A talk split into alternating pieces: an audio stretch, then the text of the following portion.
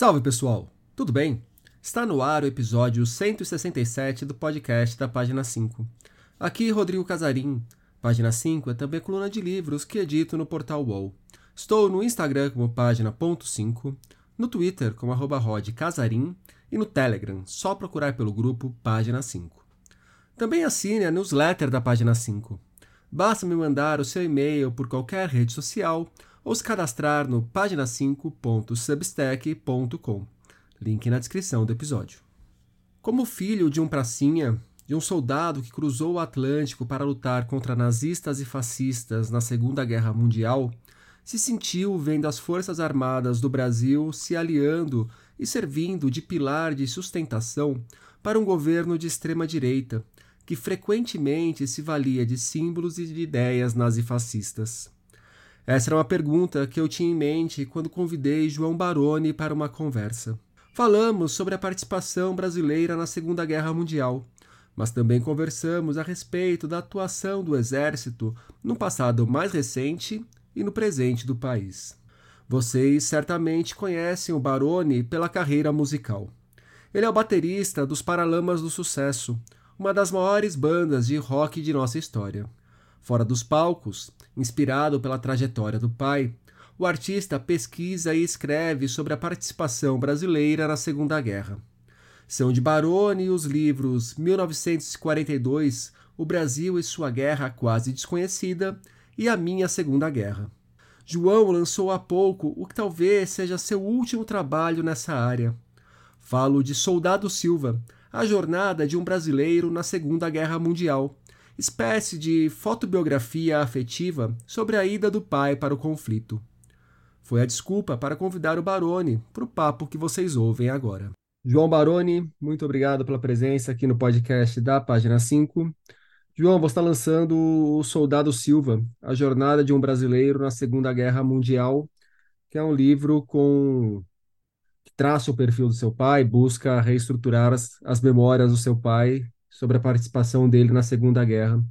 Queria que você começasse falando um pouco sobre essa relação com a memória do seu pai e com essas lembranças que ele foi deixando para você e para os seus irmãos sobre a participação dele na guerra. Ok, Rodrigo. Satisfação estar aqui com vocês. É, bom, eu é, às vezes me assusto que já faz um tempo que eu, eu comecei a dedicar é, um pouco é, me dedicar um pouco sobre esse tema, né, de uma forma é, que começou muito muito ingênua, muito sutil e foi ganhando um, uma envergadura assim. Eu praticamente é, comecei uma, uma trajetória paralela aos Paralamas, né? A minha a minha trajetória com, com a música, né? Na minha banda, né? Dos Paralamas do Sucesso, onde eu sou baterista. E e aí já vai um tempo aí, já são quase, sei lá, 15 anos que eu estou me dedicando a esse, esse assunto, essa temática é, a respeito da participação brasileira na Segunda Guerra Mundial. E como você apresentou aí a, a, conversa, esse tema ele passa muito pelo fato do meu pai ter sido um pracinha da FEB, um, um ex-combatente né, da, da Força Expedicionária Brasileira. E, é, isso teve um, uma presença marcante assim é, na minha vivência né, com, com a minha família, com meu pai, com meus irmãos. E, e isso foi ganhando esse espaço né, de interesse paralelo meu, né, a música, onde eu realizei várias, várias tentativas de resgatar o soldado Silva, como eu costumo falar. Né? Então, é, ali mais ou menos no final dos anos 90, ali na virada dos anos 2000, eu, eu comecei a me interessar muito sobre. Eu reencontrei essa temática da Segunda Guerra Mundial, que era um negócio que estava muito presente na minha infância, brincando de soldado, montando aviãozinho e assistindo filmes na TV, é, documentários e e aí eu reencontrei esse assunto. Meu pai já estava numa idade muito avançada e, e, a gente voltou um pouco a conversar sobre essa temática de uma forma um pouco mais é, vamos dizer, amadurecida, né? Porque quando a gente era criança, a gente volta e meia é, conversava com ele sobre as reminiscências dele da época da guerra, e ele sempre falava tudo de um ponto de vista muito politicamente correto, ele nunca glamorizou esse assunto, nunca é, é, enalteceu nada, né? Ele sempre falava que foi uma encrenca, que os brasileiros tiveram que ir lá participar de um, de um movimento mundial contra uma coisa horrível, que era o nazismo, né? o fascismo. Então ele sempre colocava isso de um, de um ponto de vista muito elevado já naquela época, mas a gente acabou, assim, no ocaso da vida dele, falando um pouco mais sobre as experiências mais marcantes, mais traumáticas, né, de como a guerra era terrível. E então isso foi, foi esse assunto foi crescendo de interesse a ponto de eu acabar escrevendo uma coluna sobre a Segunda Guerra Mundial numa revista. Depois eu, eu fui fazer uma viagem para Normandia nos, nos 40 anos do, do dia D e, e acabei escrevendo um livro uma espécie de um diário dessa viagem. Aí fiz um documentário sobre, sobre essa viagem e acabei escrevendo um primeiro livro, né, que, que também começou a, a, a contar um pouco essa, essa, esse meu interesse né, sobre a Segunda Guerra Mundial e um compilado das matérias que eu escrevi nessa revista quando eu participava. E foi meu primeiro livro, né, o, o, a minha Segunda Guerra Mundial, né, a minha Segunda Guerra, e, e as coisas foram ganhando cada vez mais espaço, né, é, e, e aí eu, quando eu vejo, estou aí já há um tempão, né, tentando é, tentando dar um, um, novo verniz para essa história da participação brasileira, dos caras como meu pai, que tiveram que parar a sua vida para ir para a Segunda Guerra Mundial, que foi o maior conflito né, da história da humanidade, morreu gente pra caramba. E, e aí eu, eu, eu me assusto às vezes como eu consegui, de alguma forma, chamar atenção para essa temática, né, de um ponto de vista mais da de não deixar esquecer o assunto, né? Mais do que um ponto de vista muito acadêmico. Né? Minha, minha intenção sempre foi tirar isso do arcabouço acadêmico, né? para poder esse assunto, de repente, ganhar um outro enfoque, né? um enfoque mais, mais pop, né? como eu costumo falar, né? porque é. Até mais humano, né, eu diria. Pensando é, nesse último é. no Soldado Silva, é uma coisa mais humana também. É, você tira toda aquela carnificina que foi a Segunda Guerra Mundial para mostrar uma pessoa que estava ali com fotos, inclusive, do pós-guerra dela indo conhecer a Torre de Pisa, ou vindo conhecer o Coliseu. Exatamente. É, é, é, aquela história da, da floresta e da árvore, né? Você vê a floresta e quando você chega perto você vê a árvore. Então, eu sempre tentei é, é, lançar a mão dessa, dessa ideia de, de chamar atenção, né? O Brasil tem um, uma espécie de um déficit muito grande com a sua própria história, né?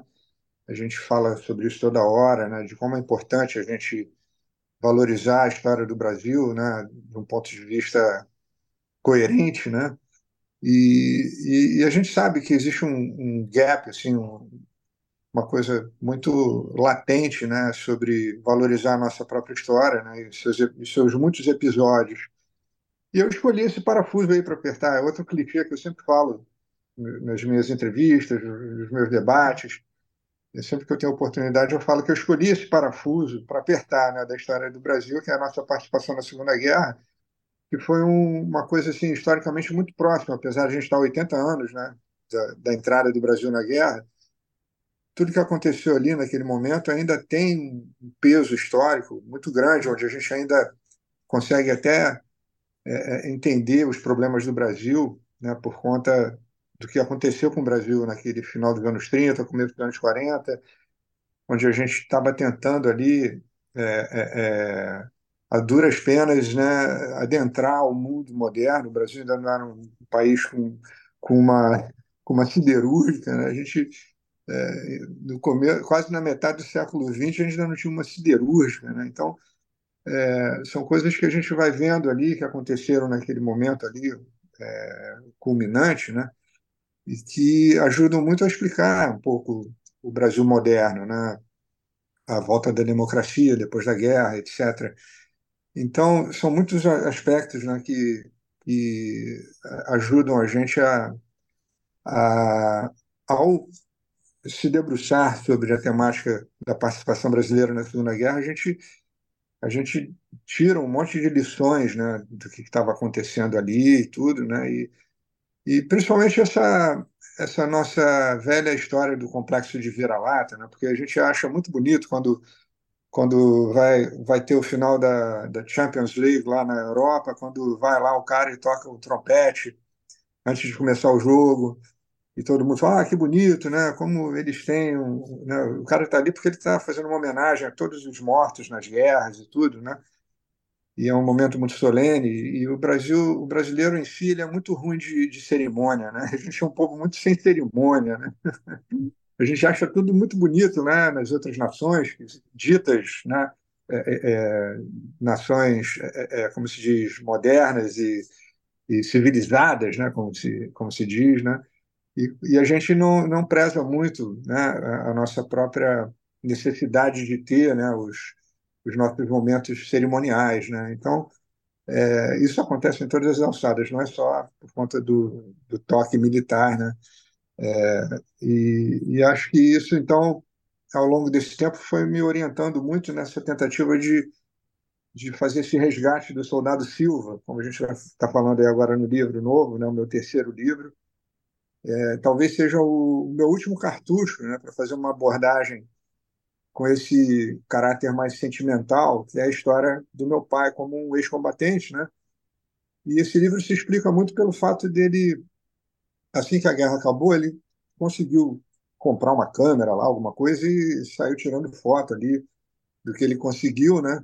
É, para quem está é, nos ouvindo e não lugares. viu o livro ainda, ele é quase que uma fotobiografia tem bastante dos seus textos, mas as fotos elas são parte indissociável da história sendo contada e muitas das histórias estão contadas nas fotos, né?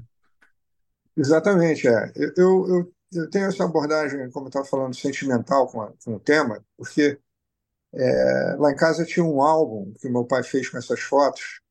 Infelizmente, numa situação lá onde a nossa casa foi assaltada, esse álbum sumiu com, sabe, com outros objetos né, e tal, e e o cara que levou esse álbum não faz noção de como ele era precioso, né? Deve ter virado lenha para fogueira, alguma coisa assim. Mas é, é, essas fotos a gente via quando era criança, né? No colo do nosso pai, ele contava: ah, isso aqui é a Torre de Pisa, isso aqui é o Coliseu. E então é, é, é um é lado assim onde é, é essa, essa história explica muito né, o que aconteceu ali assim que a guerra acabou.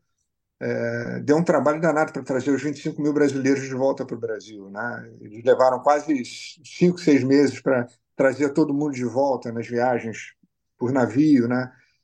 E, então, esse período que eles ficaram lá esperando para vir embora, né? o pessoal aproveitou do jeito que deu lá, matou o tempo do jeito que deu. Né? Pegava um caminhão até, até Roma e Aí teve uma missa lá que o Papa deu para as tropas brasileiras, aí foram até é, é, é Pisa, etc. Enfim, fizeram ali uma espécie de um turismo, o que levou muita gente a dizer que os brasileiros foram lá é, fazer turismo, né? quando na verdade passaram nove meses ali embaixo de bala, né? E encarando temperaturas menos de 20 graus né? no inverno. Enquanto o pessoal estava aqui no carnaval, o pessoal estava lá levando bomba na cabeça. Né? E então essa essa história da participação brasileira passa por muitos aspectos assim mal entendidos, né?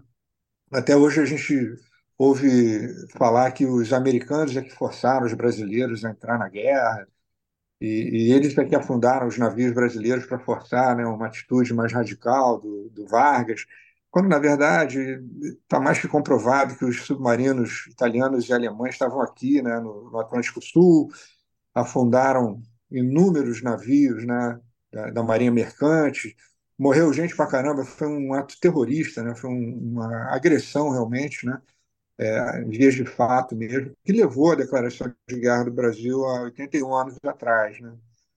agora dia 22 de agosto, vai fazer 81 anos né, da declaração de guerra brasileira contra o eixo, né, a Itália, a Alemanha e o Japão. O Japão estava muito longe, a gente não chegou efetivamente a entrar em estado de guerra com eles, mas é, os submarinos italianos e alemães estavam aqui afundando navios, né? não só brasileiros, todo quanto era navio aqui levando minerais e coisas para os americanos, é, minerais estratégicos né, para o esforço de guerra, eram afundados. Né? E, e, e pouca gente sabe que é, o movimento da, da Marinha Mercante aqui no, no, litoral brasileiro era muito importante naquela época. Né? Levava-se gente de Belém ao Rio Grande do Sul, né? pelas rotas né, marítimas. Né? no, no litoral, né? É, as capitais estão todas em, em cidades litorâneas, né? portos, né? Então foi uma agressão muito terrível, né? Levou o povo a, a, a ir para as ruas pedir para o Vargas declarar guerra contra o, o, eixo, né? E enfim, a gente acabou lutando do lado certo, ao menos, né? Havia até um, uma questão do, do, do Brasil ser um pouquinho chegado a, os regimes ditatoriais estavam muito em, em moda naquela época. O, medo. movimento integralista aqui no Brasil era muito forte, né? É, era forte, era o, o, gabinete do Vargas era, era germanófilo, né, como se falava. Os generais admiravam tudo que estava sendo feito lá na Alemanha, a maneira como eles conquistaram a Europa inteira em, em, em seis meses, né? Então, uh, aquele momento ali, aquele, aquele zeitgeist, estava realmente muito terrível, né? porque havia um medo muito grande né, da propagação do comunismo e os regimes de extrema-direita estavam pipocando por todo lado. Né? Acabou que a Inglaterra, os Estados Unidos, né, a, a, a França também estavam ali como é, baluartes ali do, da, da, democracia ainda, né? É, os americanos ainda tinham aquela coisa de não querer se envolver em outro conflito, né, depois da Primeira Guerra Mundial, e acabaram se envolvendo. É, existem algumas teoria, teorias meio conspiratórias sobre os interesses, na verdade, comerciais por trás né, da, da participação americana. Eles já estavam fornecendo muito armamento para os ingleses continuarem lutando e tal, e quando de repente eles entraram na guerra de cabeça, né? E e proporcionou muito o parque industrial americano, bélico, né? proporcionou um esforço de guerra muito grande pelo lado ocidental, né? lembrando bem que os russos, que eram aliados, dos, tinham um pacto de não agressão, né? os russos, a União Soviética, né? o Stalin e o Hitler tinham um pacto de não agressão, mas depois esse pacto foi quebrado, né? os alemães invadiram a, a, a União Soviética, né? e, e os russos também, pelo lado deles, acabaram esmagando né, a Alemanha em dois flancos, né, em dois flancos, né, é, é, quando os russos, enfim, fizeram a ofensiva deles e os aliados né, pelo lado ocidental acabaram dando o desfecho que a gente conhece para a Segunda Guerra. Né? Então, o Brasil, modestamente, participou desse esforço, né? a gente lutou do lado certo, a gente é, levou mais de 25 mil homens para para a Itália, né, que era um cenário de guerra assim muito muito importante, né, muito considerável ao, ao sul ali da, da Europa, ali na, na, no Mediterrâneo. A gente, junto com outras tropas muito, muito é, é, é famosas, né, dos aliados, né, dos americanos, dos inteiros. O oitavo exército inglês estava na Itália, o quinto exército americano estava na Itália. O Brasil lutou dentro do quinto exército americano.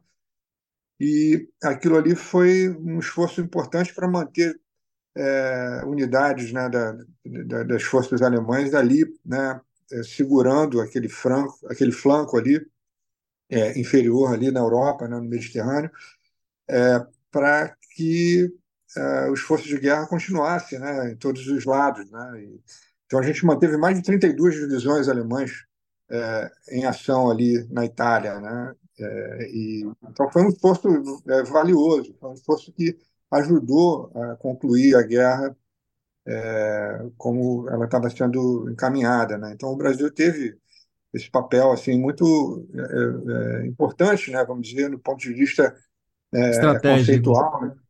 É, e de certa forma no ponto estratégico, do ponto de vista estratégico também, né? E a gente às vezes é, peca um pouco pela comparação na, na quantidade de gente que morreu né, nessas nessas é, ofensivas e tudo, né, e no esforço de guerra, né, porque os americanos mandaram milhões e milhões de, de soldados para lutar e morreram milhões e milhões de soldados que nem mosca. Né? O Brasil mandou 25 mil soldados e morreram é, em ação um pouco mais de 500 soldados, né? É, então, e foram, e foram apenas nove meses em ação. E numa estatística meio grosseira, é, nesses nove meses morreram dois brasileiros por dia né, nas ações ali na Itália. E não é uma coisa desprezível, né? Você não pode achar que pela quantidade é, relativa, né, você vai desvalorizar esse esforço que foi muito importante, foi muito valioso né, é, na, no moral né, da, da, ofensiva geral lá, do que estava sendo feito né, e tudo. Então, é, e os brasileiros tiveram um papel muito, muito interessante no, no ponto de vista humanitário, né, porque os brasileiros é, é, tinham muitas afinidades com os italianos, com a população italiana, né, pelo, pela religião, até pela língua parecida, e muita gente é, descendente de italiano no Brasil e tudo. Então, é, quando a gente passou pela Itália, a gente deixou uma marca muito muito sentimental com a população local. Né? Os brasileiros é, ficaram conhecidos por, pela generosidade com, com a população local. É, eles davam remédios, davam comida para aquela gente toda que estava em penúria. Isso eu me lembro do meu pai falando, né, que era muito triste ver as mulheres e crianças sofrendo, né, os idosos e de uma, de uma certa forma a, a, a fama dos brasileiros foi essa generosidade, assim que os ingleses não tinham com a população local, né, porque também tinham as tropas coloniais inglesas que, que também não eram muito né, bem tratadas, eram meio segregadas. Os americanos também tinham a, a, os negros eram segregados né, dentro da, da hierarquia militar. E os brasileiros chegaram lá não tinham, ao menos não tinham esse racismo é, explícito. Né? O nosso racismo, como a gente sempre, sempre soube, é um racismo meio estrutural, né?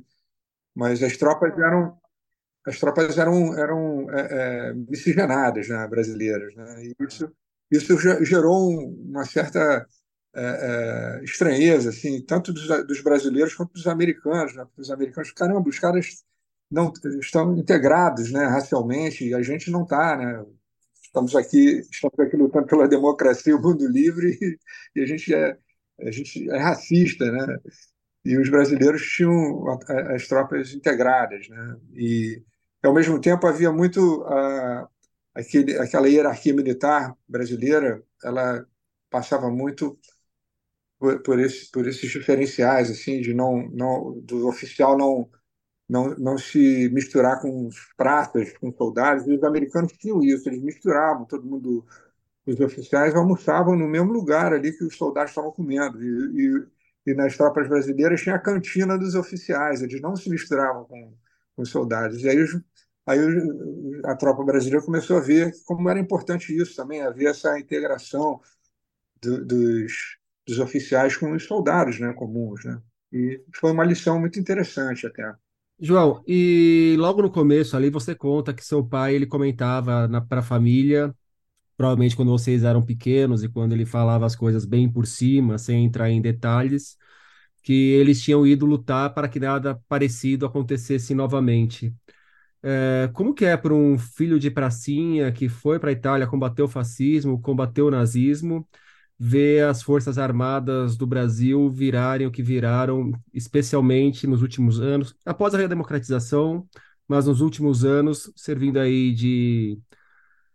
Não é nem um braço, é um pilar fundamental de sustentação para um governo que foi do Jair Bolsonaro, com claras referências fascistas e claras referências nazistas no seu seio, na sua, no que há de mais essencial naquele governo. É, eu acho que eu, eu, eu, eu é, passei esse período todo muito, é, muito incomodado com essa, com essa é, tentativa de cooptar as Forças Armadas politicamente, né? que a gente sabe que é um, é um atestado de, de bananice. Né? Assim, tipo, você vê os países mais evoluídos, né? o papel das Forças Armadas passa longe da política. Né? Isso é um atestado de bananice, né? Você ter que chamar as Forças Armadas para é, integrar a, a, política nacional. Isso é um, é um retrocesso, é uma coisa totalmente avessa a, a, a, um, a uma política evoluída, né? um país que esteja né, resolvido né, com suas questões essenciais. Né?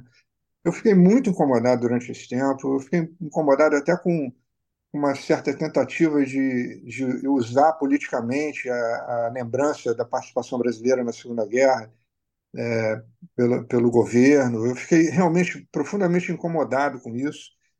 Eu sou da opinião assim, ó, é, que as Forças Armadas elas, elas têm um papel. A gente sabe que é uma coisa um pouquinho difícil a gente, é, de uma hora para outra, achar que você pode abrir mão do papel das Forças Armadas. Acho muito, acho muito ingênuo da, da, da, parte de algumas pessoas dizer que a gente pode descartar as Forças Armadas no mundo atual, porque é, não serve para nada. Eu não acho isso. Eu acho que existe um papel ainda que pode ser, com o passar do tempo, revisitado né? e, e até estrategicamente repensado no papel das Forças Armadas, né? numa, numa ação mais, é, vamos dizer, é, do, do, controle das fronteiras, que a gente tem fronteiras tão grandes, né? tanto a leste quanto a oeste. Né? A leste a gente tem um mar gigantesco, a oeste a gente tem a selva, né? as fronteiras enormes por muitos países.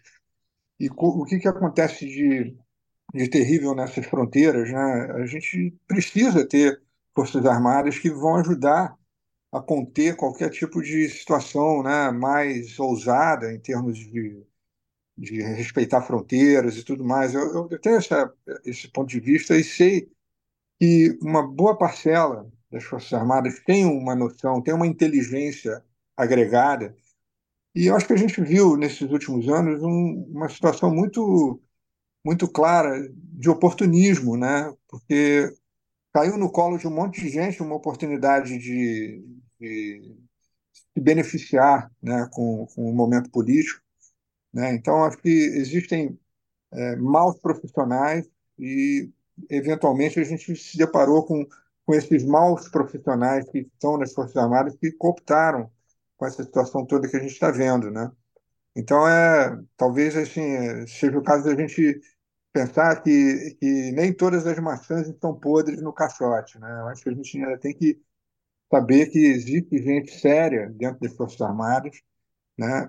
E eu acho que o, o velho ditado lá do, do, é, do grande é, lutador pela liberdade das Américas, né, do Simão Bolívar, o Bolívar, né, promoveu a libertação da Venezuela e outros países. Da Gran-Colômbia. Né, da Colômbia também, é, né? É Gran-Colômbia, que... que... era ali, né, era Venezuela, sim, sim, é. Colômbia Equador.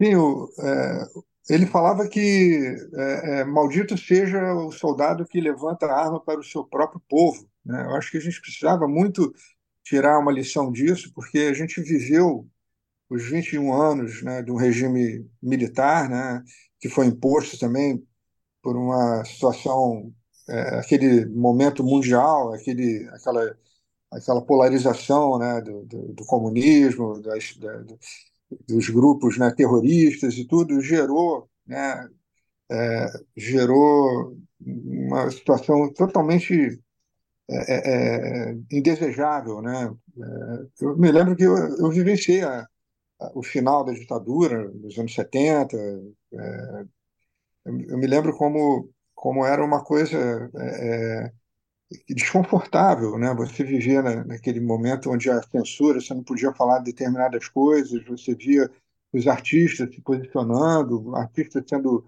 é, exilados e políticos e tudo, e calando a boca das pessoas, né? Isso não é um, um, um ato de, de, de, civilidade, né? Isso é uma coisa é, violenta, uma coisa, né? É, é, primitiva, né? a censura, a opressão. Né? Então, acho que a gente viveu esse, esse período todo e, de repente, houve um, uma, uma hora aí que, que, de alguma maneira, isso aflorou novamente né? com, com a insatisfação geral da economia e de, de situações que foram impostas, né? no, no quadro, no cenário político meio patético que a gente viveu, né, no final do governo da Dilma, o impeachment e a maneira como o Lula foi foi levado, né, à, à justiça daquela forma tão é, parecia uma espécie de uma de uma inquisição, né? Foi um negócio assim terrível, né, que a gente vivenciou. A gente via que tinha alguma coisa muito estranha ali acontecendo. E dali a pouco aconteceu essa, essa eclosão né, desse, dessa pústula que foi o governo Bolsonaro, negócio assim que deu voz para essa turma que sempre existiu, né, do mata-esfola. Né? A gente sabe que o Brasil não é um país muito generoso nessa hora. Todo mundo quer, quer um listamento, todo mundo quer matar o ladrão, o ladrão, bandido bom, bandido morto. Existe muito essa filosofia né, no povo que está recalcado por não ter a sua cidadania garantida, então eles não querem saber igualdade, querem saber que eu não quero é, é dar, dar mole para bandido. Então, essa turma do Mata Escola sempre esteve aí, né? Então, a gente é, teve esse momento mais acirrado onde essa pústula eclodiu, né? Então, eu espero, sinceramente, que a gente tenha aprendido a lição nesses quatro anos, né? De que não adianta você chamar os militares para para fazer alguma coisa que eles não são aptos a fazer. É, chamar militar para política é um atestado de incompetência, de bananice, né? não, não, não, tem, não, não, tem absolutamente nada a ver. Né? Se alguém quer se dedicar à política, pendura a farda, né? vai para para enfim para os meios né vai para as urnas né?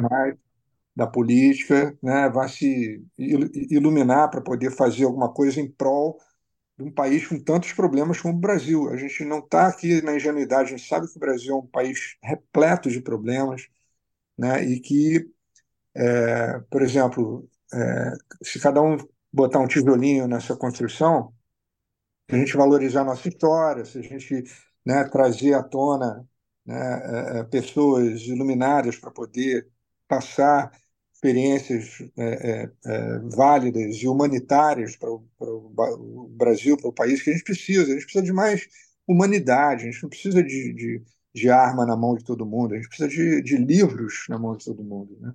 Isso aí me lembra muito o Soldado da Paz, que é uma das minhas músicas preferidas do Paralamas. É, mas você falou dos artistas e é uma coisa que eu queria te perguntar, já encaminhando para o final da nossa conversa. Recentemente a gente teve o um show de despedida do, Titã, do Titãs aqui em São Paulo, que vai ter de novo outro show de, de despedida. E na hora que eles cantam o nome aos bois e se posicionam contra o Bolsonaro, um monte de fãs do Titãs que estão ali num show emblemático mostram espanto por descobrir que os Titãs estariam contra um governo fascista. É, eu conheço gente que tem tatuagens da Legião pelo corpo e vive baseado em muitas coisas da Legião e viraram bolsonaristas fanáticos. Eu te acompanho no Twitter e vi em diversos momentos que você se posicionou politicamente, gente indo dizer para você que sempre admirou demais o seu trabalho, sempre admirou demais os Paralamas, as letras dos Paralamas e estava decepcionado com a sua posição, com a sua posição pública. É, as pessoas não entendem o que elas consomem de obra de arte, isso é uma dissonância cognitiva. Na hora que a gente está falando de música, elas estão levando em conta apenas a música em si, não estão levando em conta a canção e as letras. Como que você avalia isso? Eu acho que é um, é um retrato. Que é muito louco, né? É, é um retrato desses tempos loucos que a gente está vivendo, né? E eu acho que muito disso acaba resvalando para o papel das mídias sociais, né? Que acaba virando uma espécie de, de aluvião, assim, uma espécie de um, de um, de um rio caudaloso que vai levando todo mundo, né? E, e sem, sem muita é, é, é tem muita noção, né? E as pessoas é, acabam sendo levadas por, por essa correnteza, né? Das mídias sociais. Está falando aí no Twitter, né? E o Twitter é um, é um exemplo, né? E agora é X, né? Mas, enfim, é um, é um exemplo de como. Me recuso, o meu continua sendo Twitter, cara. Chamar pois de é, X não vai também, dar, pelo é. menos por, pelo menos por é. enquanto. É horrível, é horrível. Eu não sei quanto tempo ainda vou continuar lá, mas. Ainda bem que, ainda mais toda vez que fala de X, me vem tanto o novo do Elon Musk, mas vem, me vem o Ike Batista na cabeça também. Então, também. Não, não dá. Tá, tá, está fadado ao fracasso esse negócio, assim, assim como qualquer ideologia fascista está fadada ao fracasso, porque eles são perdedores naturais, né? Os nazifascistas são perdedores naturais. A gente sabe o que vai acontecer com eles. Já está acontecendo aí, né?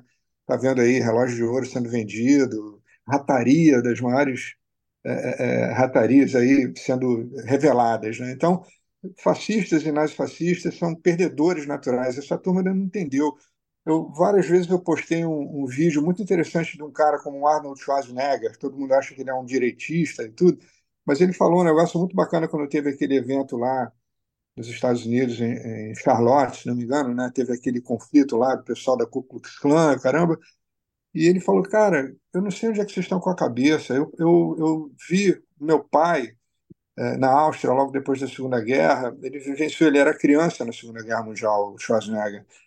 É, eu vi o, o, os alemães, os europeus despedaçados depois que a guerra acabou, derrotados, né? É, então a lição que ficou é essa: o nazismo e o, e o fascismo leva à desgraça. Você no final você vai ser derrotado. Então você é um, é um, é um, é um derrotado natural, natural loser. Né? É, e, e, eu não sei por que, que essa gente tem é, essa ilusão né, de que esses pensamentos tão enfadonhos, né, de que no final, ah, mas não tem a superioridade racial, tem negros que defendem o nazismo, o fascismo, acho o fim da, da goiabada, né, cara? É, mas qualquer coisa que resvala para esse ideário, né, do, de você é, renegar as questões sociais, né, que são tão importantes, né, que no final viram questões humanitárias, né? Você precisa acabar com a miséria para você ter uma sociedade mais leve, mais justa. Não significa que vai ficar todo mundo igual. Não existe essa utopia de uma sociedade equalitária é, na essência, né? a gente sabe disso, mas é, o que existe é a necessidade de você fazer ações humanitárias, né? você combater a miséria, a grande miséria, né? a fome, né?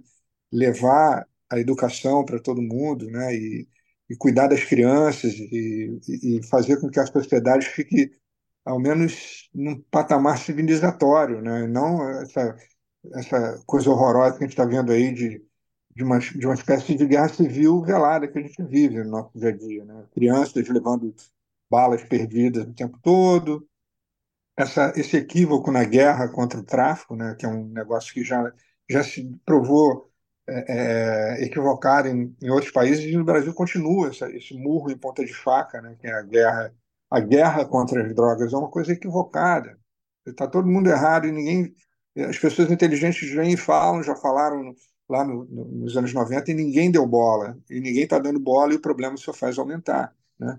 Bom, enfim, eu só sei que a gente começou a falar de Segunda Guerra e a gente está aqui falando sobre uma espécie de guerra que a gente vive, né? É, diariamente. E eu só queria é, é, concluir aqui que o, o Soldado Silva, né, a, a jornada de um brasileiro na Segunda Guerra Mundial, talvez seja o meu último cartucho com esse enfoque mais é, passando pelo emocional, né? Porque essa minha história com meu pai, todo esse meu interesse pela, pela Segunda Guerra Mundial tem esse esse aspecto, né? De de ser um assunto que passa muito por ele, pelo ideário, né, do, daquele nosso pai silencioso ali, é, muito, muito, como é que se diz, comedido na maneira como ele falava sobre o que aconteceu com ele na guerra para nós, filhos, né, jovens ali, crianças ainda. E é realmente um, um assunto um pouco espinhoso para você falar com crianças sobre morte, sobre guerra, matar, morrer, etc. É um negócio meio a gente brincava de soldado e via filme na TV, mas era uma outra coisa, né? E, e aí quando você é, você amadurece e imagina o que, que isso significou para para aqueles moleques que estavam indo para a guerra, né? Inclusive eu sempre falo também no Joel Silveira, um dos grandes jornalistas, cronistas, né? Se tornou um grande cronista depois da guerra. Ele estava lá como citado, inclusive, na bibliografia do livro novo. Exatamente, é. O João Silveira falava, quando perguntavam para ele o que, que ele viu na guerra, ele, ele resumia: eu fui para a guerra com 25 anos e voltei com 40. Né? Então isso dá um, mais ou menos uma ideia do que, que aconteceu com aquela molecada toda que estava lá é, no meio da Segunda Guerra Mundial, né? Então é é isso. Então concluindo aqui a nossa conversa que eu achei que foi muito frutífera e a gente acabou transbordando para outras temáticas que até são pertinentes, né, para para as lições que a gente aprende com a, com a história do nosso próprio país, da nossa própria gente.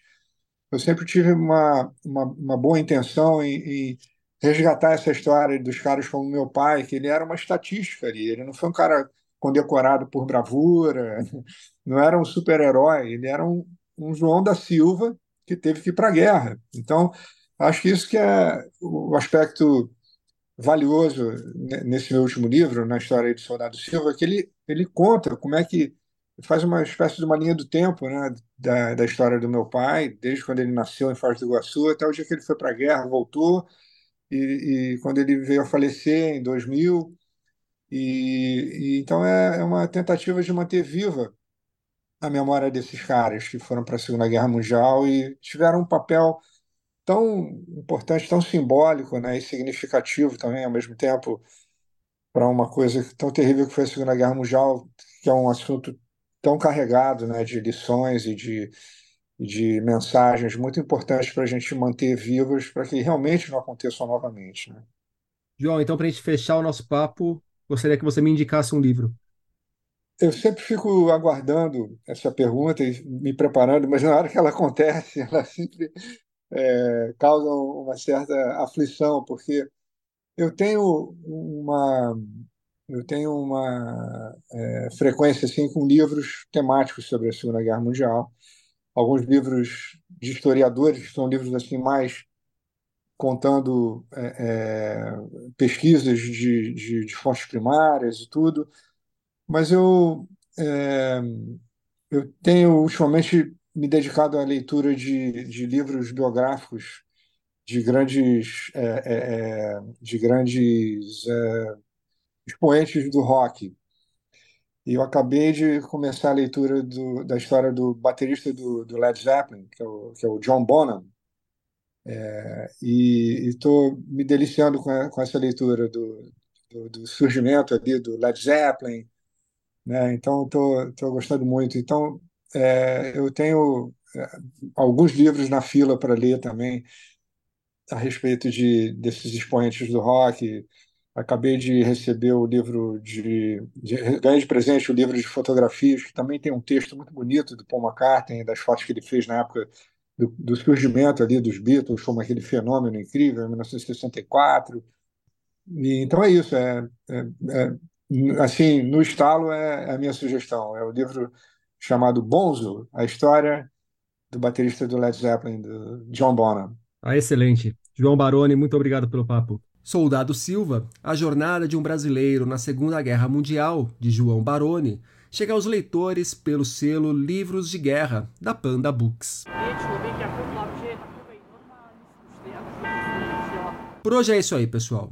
E dica o podcast para os amigos e inimigos. Um abraço, um beijo, um aperto de mão e até daqui duas semanas.